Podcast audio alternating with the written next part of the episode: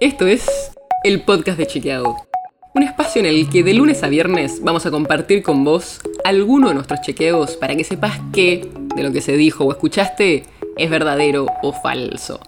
También te vamos a presentar las verificaciones que hacemos de las desinformaciones que andan circulando por ahí y vamos a traerte datos y contexto para entender mejor las noticias. Soy Olivia Sor. La pandemia del coronavirus visibilizó o profundizó muchas desigualdades, desde las económicas y su impacto en el acceso a Internet, hasta por ejemplo el acceso a espacios verdes, de lo que hablamos en el episodio de ayer.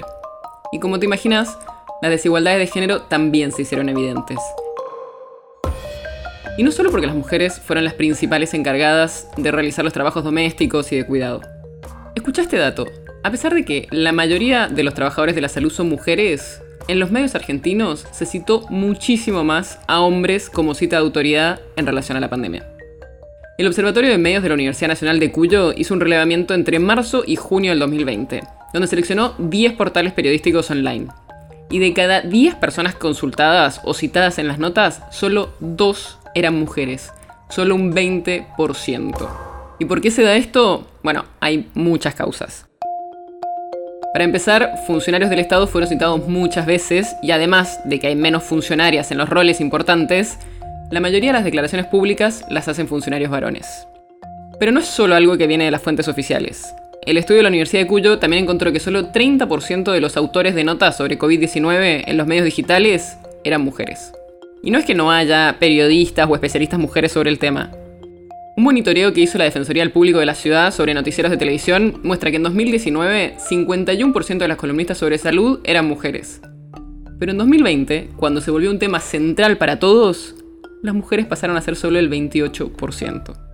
Y esta menor representación de mujeres en los medios no se da solo acá. A nivel mundial, en la televisión, la proporción de fuentes e historias sobre mujeres apenas supera el 30% de las noticias relacionadas con el coronavirus. Y en la radio se da un porcentaje parecido. Así que en la cobertura de la pandemia vemos algo que sucede en muchos otros espacios. Cuando un tema, en este caso la salud, se vuelve central, las voces de las mujeres tienden a quedar relegadas. El podcast de Chequeado es un podcast original de Chequeado, producido en colaboración con Posta.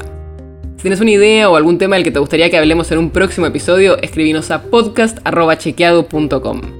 Y si te gustó este episodio, seguinos en Spotify o en tu app de podcast favorita y recomendanos a tus amigos. Si querés más información sobre esto o sobre otros temas, entra a chequeado.com o sumate a nuestras redes. Soy Olivia Sor. Hasta mañana.